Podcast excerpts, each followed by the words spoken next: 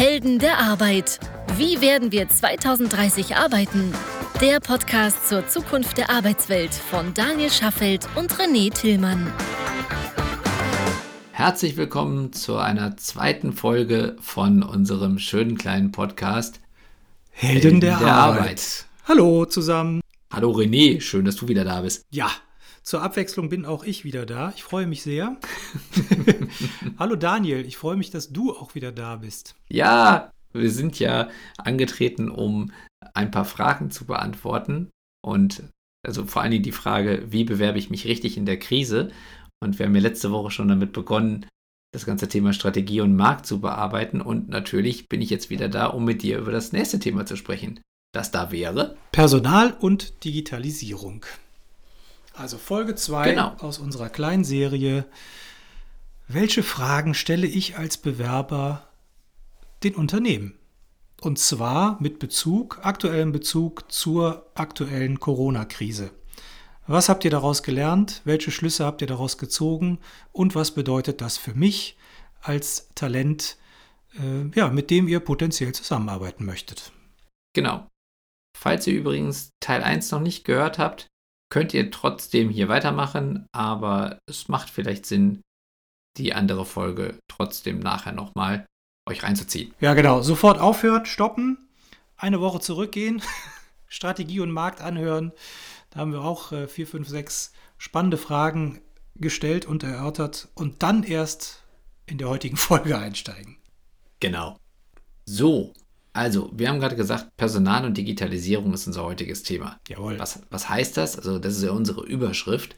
So, das bedeutet erstmal, dass wir uns heute mit der Frage beschäftigen, wie ist denn das Unternehmen in der Krise mit dem ganzen Thema Mitarbeiter umgegangen und hat sich in der Mitarbeiterstruktur und auch in der Strategie in Bezug auf die Digitalisierung etwas geändert und was könnt ihr daraus lernen, wenn ihr entsprechende Antworten bekommt. Ganz genau. Und in der letzten Folge ging es einfach darum, dass wir euch ein paar Fragen ans Herz gelegt haben, um herauszufinden, wie gut und intensiv hat das Unternehmen mit seinen Kunden den Dialog gesucht, was hat es potenziell daraus gelernt und so weiter und so fort. Und heute wollen wir uns darum kümmern, was bedeutet das denn für die ja, für die für die Personalstrategie? Welche Fähigkeiten brauche ich jetzt verstärkt als Unternehmen oder ähm, ja, worauf möchte ich mich fokussieren oder hat es irgendwelche Lernkurven gegeben, die ich in den letzten zwölf Wochen jetzt neu umsetzen muss? Genau. Und deswegen fangen wir doch einfach mal mit der ersten konkreten Frage an, denn die wäre: Gab es Restrukturierungen im Personal? Und wenn ja, welche? So, das ist ja eine hochgradig spannende Frage. Denn äh, Restrukturierung kann ja alles Mögliche bedeuten. Es kann natürlich äh, den allerschlimmsten Fall bedeuten, dass man sich leider von Menschen trennen musste, aus welchem Grund auch immer. Man unterstellt jetzt aufgrund der Krise.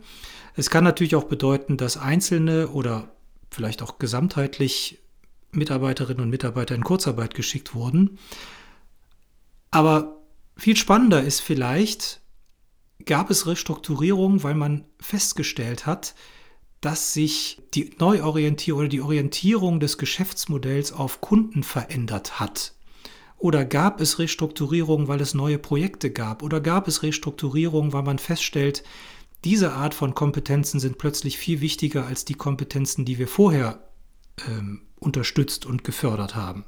Machen wir es mal konkret. Also ja wenn, wenn wir jetzt wieder mal unser Beispiel von letzter Folge nehmen, unser Textilunternehmen, was halt Mode verkauft.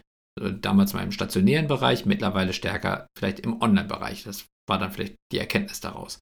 Dann wäre ja eine Möglichkeit der Restrukturierung im Personal, dass in Zukunft weniger Verkäufer und Verkäuferinnen auf der Fläche tätig sind, dafür aber in Zukunft mehr Personal zum Beispiel in der Pflege der, des digitalen Produktkatalogs benötigt wird oder im Marketing benötigt wird oder in der Preisanalyse benötigt wird. Also vielleicht auch in der Technik, beim, bei der Betreibung, bei, bei dem Betrieb des Webshops. Das wäre ja zum Beispiel eine Verschiebung des Personals, würde bedeuten, die Menge der, der Beschäftigten wäre vielleicht gleich, vielleicht auch ein bisschen weniger, aber es wären nicht die gleichen Personen, die am Ende noch im Unternehmen tätig wären. Ist das ein Beispiel, was du meintest? Genau, absolut. Und es gibt auch noch äh, andere Beispiele. Also ein, ein guter Kunde von uns, ein Automobilzuliefererunternehmen südlich von Stuttgart, die sind jetzt zum Beispiel äh, hingegangen und haben sich überlegt, okay, was habe ich denn, äh, welche Kompetenzen habe ich denn im Haus und welche Stellen wollte ich ursprünglich noch besetzen vor der Krise und sind dann hingegangen oder gehen jetzt kontinuierlich äh, hin und haben geschaut, welche Mitarbeiterinnen und Mitarbeiter kann ich denn für diese Positionen entwickeln, bevor ich eben im Zweifel neue einstelle, weil ich zum einen A, ähm, ja, vielleicht auch die Kosten im Moment scheue, neue Mitarbeiterinnen und Mitarbeiter zu rekrutieren, aber B, mir fast noch wichtiger ist, die bestehenden Mitarbeiter und Mitarbeiterinnen so zu motivieren, dass ich ihnen alternative Karrierepfade oder logische weitere Karrierepfade ja, aufzeichne. Das heißt, die haben im Grunde ähm, versucht, die, die Kompetenzmatrix, die ihre Mitarbeiterinnen und Mitarbeiter heute haben, mit der Anforderungsmatrix, äh, die sie für die nächsten Monate und Jahre definiert haben, ähm, zu überdecken und zu schauen, dass man, ja, ich sag mal, wie so eine, wie so eine kleine Schachrochade, die äh, mit den Menschen versucht, alternative Karrierepfade von A über B nach C zu definieren. Und das ist durch diese Krise deutlich beschleunigt worden.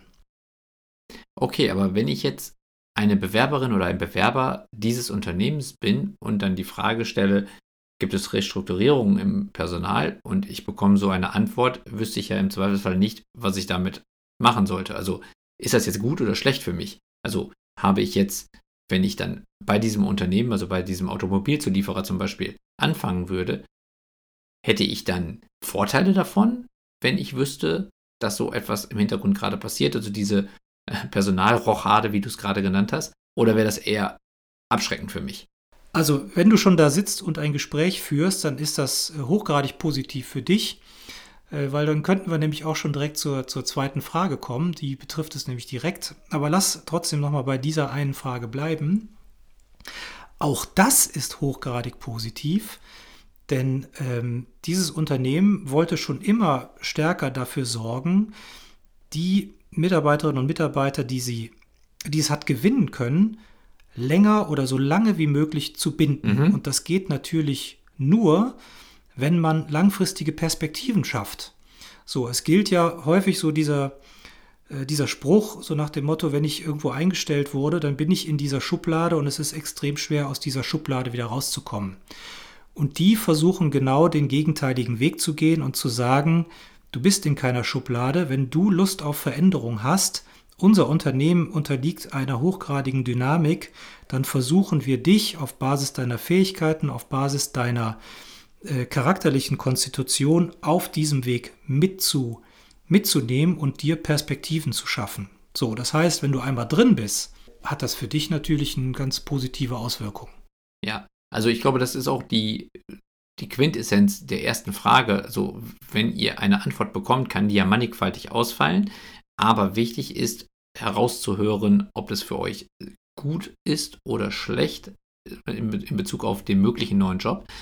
Dann kann man, glaube ich, sagen, wenn ihr da raushört, dass es eine Flexibilität in, im Kopf des Unternehmens gibt, also im Sinne von, also es gab ja damals diese schöne Umparken im Kopf-Kampagne von Opel, wo es ja darum ging, dass man sich einfach auch bewegen muss, dass man sich verändern muss, dass man neue Situationen erfassen und dann halt eben darauf reagieren muss, dann ist, glaube ich, für euch wichtig, dass ihr an der Antwort erkennt, dass das Unternehmen in der Lage ist, das zu tun, wenn ihr selber in so einem Unternehmen arbeiten wollt. Wenn ihr das natürlich nicht wollt, wenn ihr in einem möglichst statischen Unternehmen bleiben wollt, dann ist das vielleicht nicht die richtige Antwort. Aber das ist eh die Frage, ob statische Unternehmen mit Hinblick auf diese Krise, die gerade stattgefunden hat oder noch stattfindet, ob statische Unternehmen sowieso erstrebenswerte Arbeitgeber wären für die Zukunft. Also meiner Meinung nach auf gar keinen Fall. Nee, meiner Meinung nach auch auf gar keinen Fall. Das heißt, wenn man da nicht äh, ganz furchtbar verzweifelt ist, sollte man versuchen, die über intelligente Fragestellungen auszusieben, wenn man denn die Wahl genau, hat. Genau, da kommen wir schon zur zweiten Frage. Genau. Welche Positionen sind aus Ihrer Sicht in Zukunft Schlüsselpositionen im Unternehmen? Mm. Total spannende Frage. Ja. Und das, deswegen sagte ich eben auch, ne, wenn, wenn, äh, wenn ich schon mal hier sitze und das, äh, und das Interview führe, dann scheint es ja möglicherweise noch eine Position oder eine Schlüsselposition sogar zu sein, für die ich potenziell in Frage komme. Sonst würde ich ja nicht hier sitzen. Stimmt. Obwohl natürlich, also das ist jetzt auch eine vielleicht eine etwas heikle Frage, weil so eine Frage bringt ja vielleicht auch den Recruiter in die Bredouille, dass er oder sie sagen müsste, äh, ja, ähm, natürlich ist ihre Position auch eine Schlüsselposition, obwohl es in Wirklichkeit keine ist. Und also deswegen, äh, also da auch nochmal an euch der, der Hinweis, natürlich sind die Fragen immer alle auch ein Stück weit subjektiv beantwortet und ihr müsst dann auch aus dem Kontext heraushören, wie die Antwort zu interpretieren ist. Aber grundsätzlich geht es erstmal darum, welche Positionen im Unternehmen sind aus Sicht des Unternehmens strategisch wichtig. Und ich glaube, was ihr raushören könnt aus der Antwort ist, in welche Bereiche sich das Unternehmen weiterentwickeln möchte. Ja, ganz genau. Also welche, welche Kernkompetenzen sind mit den Positionen verknüpft, die dieses Unternehmen jetzt nennen würde. Sagen wir mal wieder, unser Textilunternehmen würde jetzt sagen, wir brauchen vor allen Dingen E-Commerce-Spezialisten. In unterschiedlichen Ausprägungen, also äh, vielleicht im Bereich Marketing, auch im Bereich Technik, aber uns insgesamt irgendwo im Bereich E-Commerce. Dann hat man zumindest erstmal ein Verständnis dafür, was wichtig ist und auch was für Kernkompetenzen diese Menschen wahrscheinlich mitbringen. So, welche Schlüsselpositionen sind dann am Ende in dem Unternehmen? Im Zweifelsfall auch die Gatekeeper, weil auch das ist ja wichtig, wenn ich jetzt zum Beispiel eingestellt werde für das ganze Thema Sortimentspflege. So, aber das Marketing ist in Zukunft eine Schlüsselposition im Unternehmen, dann kann es natürlich gut sein, dass das Marketing meine Arbeit als in der Sortimentspflege stark beeinflusst. Ob ich das jetzt will oder nicht, bleibt mir selbst überlassen, aber zumindest habe ich damit eine bessere Information. Und ich verstehe auch, wo sich die Reise hinentwickeln wird. Ja, genau. Also auch in Bezug auf die Kompetenzen. Was sollte ich vielleicht auch selber in Zukunft noch lernen, damit ich für das Unternehmen langfristig attraktiv bin und damit es mir auch persönlich Spaß macht im Unternehmen. So, du kannst auch davon ausgehen, weil auch, äh, auch das spiegelt äh, unsere Kundschaft da draußen wieder. Die meisten haben sich sehr intensiv Gedanken dazu gemacht, äh, bei welchen Schlüsselpositionen sie jetzt weiter am Ball bleiben, damit sie da die passenden und spannenden Kandidatinnen und Kandidaten für bekommen. Also viele Projekte sind natürlich auf Eis gelegt, aber in der Regel noch lange nicht alle. Ja, korrekt. Das ist einfach so. Und da kann man ähm, auch ganz schön heraus, heraushören, ähm, dass es sich natürlich ganz häufig um Themen geht, wo äh, um Themen dreht, die mit der Digitalisierung zu tun hat, die damit zu tun haben, Prozesse zu hinterfragen, ähm, die man, die heute möglicherweise noch nicht digitalisiert sind, äh, die hinterfragen, wie kann ich mein Geschäftsmodell ein Stück weit stärker automatisieren und, und, und. Und da geht es jetzt wirklich nicht nur um reine IT-Fachmenschen, sondern es geht genauso, wie du eben auch gesagt hast, um Marketing-Spezialisten, um Vertriebsspezialisten und so weiter und so fort. Analytiker, Data Analysts etc. Also es ist ein ganz, ganz breites Feld, wo auch heute noch Schlüsselpositionen gesucht werden. Versucht, versucht herauszufinden, welche das sind. Daraus lernt ihr wahnsinnig viel. Genau. Okay, dann sind wir schon bei der dritten Frage. Die finde ich ja total spannend. Wenn Sie mit Ihrem aktuellen Wissen über die Krise ein Jahr in der Zeit zurückreisen könnten, was würden Sie dann ändern? Oh, die hat's aber auch in sich, Digga. Ja, absolut. Gute Güte. Also weiß ich jetzt ehrlich gesagt gar nicht. Also die geht ja auch richtig ins Eingemachte, ne? Ja, also ganz kurz zur Erklärung. Mit, mit, dem, mit dem Sie ist natürlich der Recruiter bzw. das Unternehmen gemeint. Also wir sprechen jetzt aus der, aus der Sicht der Bewerberin bzw. des Bewerbers. Genau, also das ist, äh, ja genau, ist ganz wichtig. Es ist das Unternehmen gemeint. Also was würde das Unternehmen möglicherweise anders machen? Vielleicht auch äh, der oder die angesprochene Recruiterin. Aber da würde ich ja sogar schon fast verstehen, wenn man ein Problem hat, die zu beantworten. Denn das ist ja auch, äh, das geht ja auch direkt in so einen persönlichen Bereich, dass man möglicherweise zugeben muss, äh, vielleicht auch Fehler gemacht zu haben. Denn manche sind ja dann auch nicht so, äh, ja, ich sag mal so smart, ähm, das dahin zu drehen, dass man sagt, ja, wir haben jetzt Folgendes gelernt. Und hätten wir das vorher schon gewusst, wären wir vielleicht früher in diese oder jene Richtung abgebogen. Die finde ich schon ganz spannend. Ja, ja, aber da, da, muss ich aber auch sagen, diese Krise hat ja keiner kommen sehen. Nee. Sie war ja nicht irgendwie eine wirtschaftliche Krise, die man irgendwie mit, mit gutem Forecast hätte sehen können. Ähm, das war nicht planbar. Das heißt also, es ist ja für niemanden eine Schande, zugeben zu müssen, dass man auf diese Krise in der Form so nicht vorbereitet war. Nee. Deswegen würde ich aber auch sagen, ist es ja keine Schande, auf so eine Frage ehrlich zu antworten. Wenn ich aber ein Problem damit habe, ehrliches Feedback zu geben, dann ist das trotzdem erstmal für mich als aus Sicht des Bewerbers oder der Bewerberin ja schon mal eine gute Information, weil ich erfahre dann zwar nicht so viel darüber, was das Unternehmen in den letzten äh, Monaten gelernt hat, aber ich würde zumindest äh, erfahren, dass ich eben auf ehrliche Fragen vielleicht nicht immer ehrliche Antworten bekomme. Ja, genau. Ganz genau so ist es. So, und ich finde, das ist jetzt schon auch, äh, also die Frage ist ja gar nicht so konkret, die ist ja schon eher fast philosophisch. Ähm, die finde ich ist eigentlich auch ein guter, guter Einstieg, ähm, um mit einem, um mit der Personalerin oder dem Personaler auch so ein bisschen zu philosophieren. Ne? Also was, was hätte man denn anders machen können? Wo könnte denn so eine Reise hingehen? Das, daraus lernen ja beide auch ganz viel. Daraus lernt ja auch ähm, die befragende oder der befragende Recruiter, ähm, wie, wie tickt eigentlich der Kandidat oder die Kandidatin und wie kreativ ist sie oder er in ihren Gedankenstrukturen. Da, also von daher finde ich, kann man da auch aus beiden, auf beiden Seiten viel herauslesen.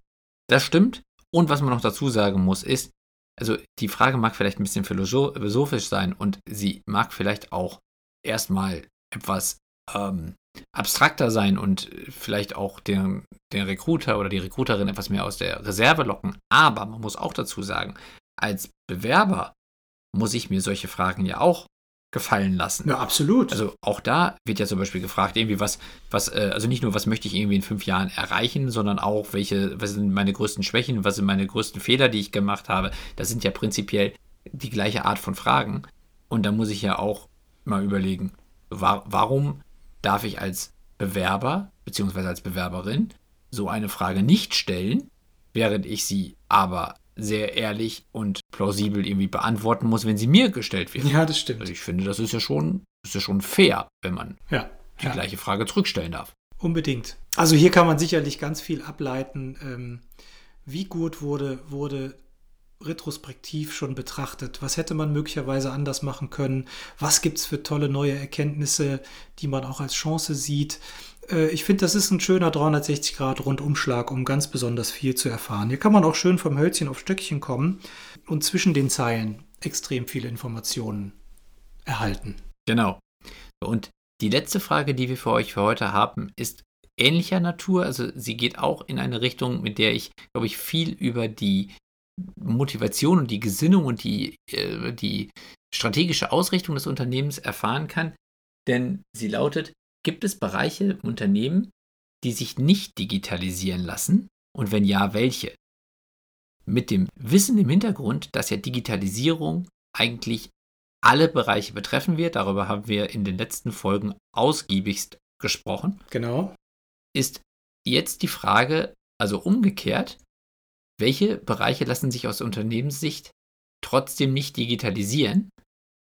Mit dem Ziel, dass ihr erfahrt, wo das Unternehmen sagt, also das ist für mir so wichtig, dass ich, dass ich sage, ich kann damit leben, wenn es nicht digitalisiert wird, oder ich habe Bereiche, die sich nicht digitalisieren lassen und ihr könnt für euch selber dann überlegen, seht ihr das auch so? Ganz genau. So, also das bezieht sich auch ein bisschen auf, den, auf die Folge der letzten Woche, wo wir natürlich auch nochmal relativ stark auf das Thema Digitalisierung abgehoben haben ist ja auch in aller Munde in den letzten Wochen. Also allein das ganze Thema Videoconferencing, Homeoffice und so weiter, das bedarf ja nun mal einer, ja, idealerweise einem hohen Grad der Digitalisierung. Und das darf man ruhig auch noch mal ein bisschen tiefergehend hinterfragen und schauen, wie weit kann man damit gehen, ohne Qualitätsverluste oder vielleicht sogar mit Qualitätsgewinnen äh, oder Geschwindigkeitsgewinnen, Entlastungsgewinnen, was auch immer. Und wo ist es vielleicht auch ganz bewusst gar nicht erwünscht? Auch das ist ja spannend. Vielleicht gibt es ja auch Bereiche, die man theoretisch digitalisieren könnte, wo man aber vielleicht Sorge hat, ja, dass gewisse empathische Komponenten wegfallen. Auch das ist ja äh, schön herauszufinden, wie Unternehmen da so ticken. Genau, ich hätte nämlich da sogar ein Beispiel für, nochmal mit unserem Textilunternehmen. Ja. Wenn wir jetzt ja gesagt haben, das Unternehmen hatte vorher Verkaufsfläche und wird auch in Zukunft immer noch Verkaufsfläche haben, vielleicht weniger und vielleicht in anderer Art, aber es muss halt immer noch irgendwie die Möglichkeit geben, die Produkte zu tragen und eben zu erfühlen und, und äh, mal live zu erleben. Da dann könnte ja eine Erkenntnis des Unternehmens sein, wir brauchen vor allen Dingen diesen Erlebnisfaktor de, des Modekaufens und des, des, des Shoppings. Und dafür brauchen wir Personal, die dabei helfen, ein bestmögliches Shopping-Erlebnis zu erzeugen. So, dann könnte hier eine Aussage sein, dass man das nicht digitalisieren kann oder will. Denn kann, könnte man jetzt kritischerweise sagen, das ist sicherlich trotzdem am Ende irgendwo digitalisierbar, zum Beispiel durch intelligente Spiegel, die mir helfen, dabei die, die richtige Kleidungspassform zu finden und mir sofort irgendwie Social Feedback geben, weil ich es direkt an meine Freunde teilen kann und die mir sofort sagen, ob es mir steht oder nicht. So, deswegen grundsätzlich wäre das sicherlich mit, mit coolen Ideen auch digitalisierbar. Aber es ist vielleicht ein Teil des Shopping-Erlebnisses, was ich als Konsument gerne hätte, dass ich halt eben jemanden da habe auf der Fläche, der mir oder die mir sagen kann, da steht Ihnen und ich hätte noch drei, vier andere Vorschläge, was Sie auch noch tragen könnten. Ganz genau. Das gibt mir dann ja eine Information darüber, wie das Unternehmen denkt. Weil ich könnte ja sagen, ich selber glaube daran, dass es nur noch intelligente Spiegel gibt und dass ich eigentlich mit niemandem mehr reden möchte und dass irgendwie das, das ganze äh, Social Feedback mir völlig reicht, dann würde ich vielleicht auch für mich sagen können, das Unternehmen ist für mich nicht passend.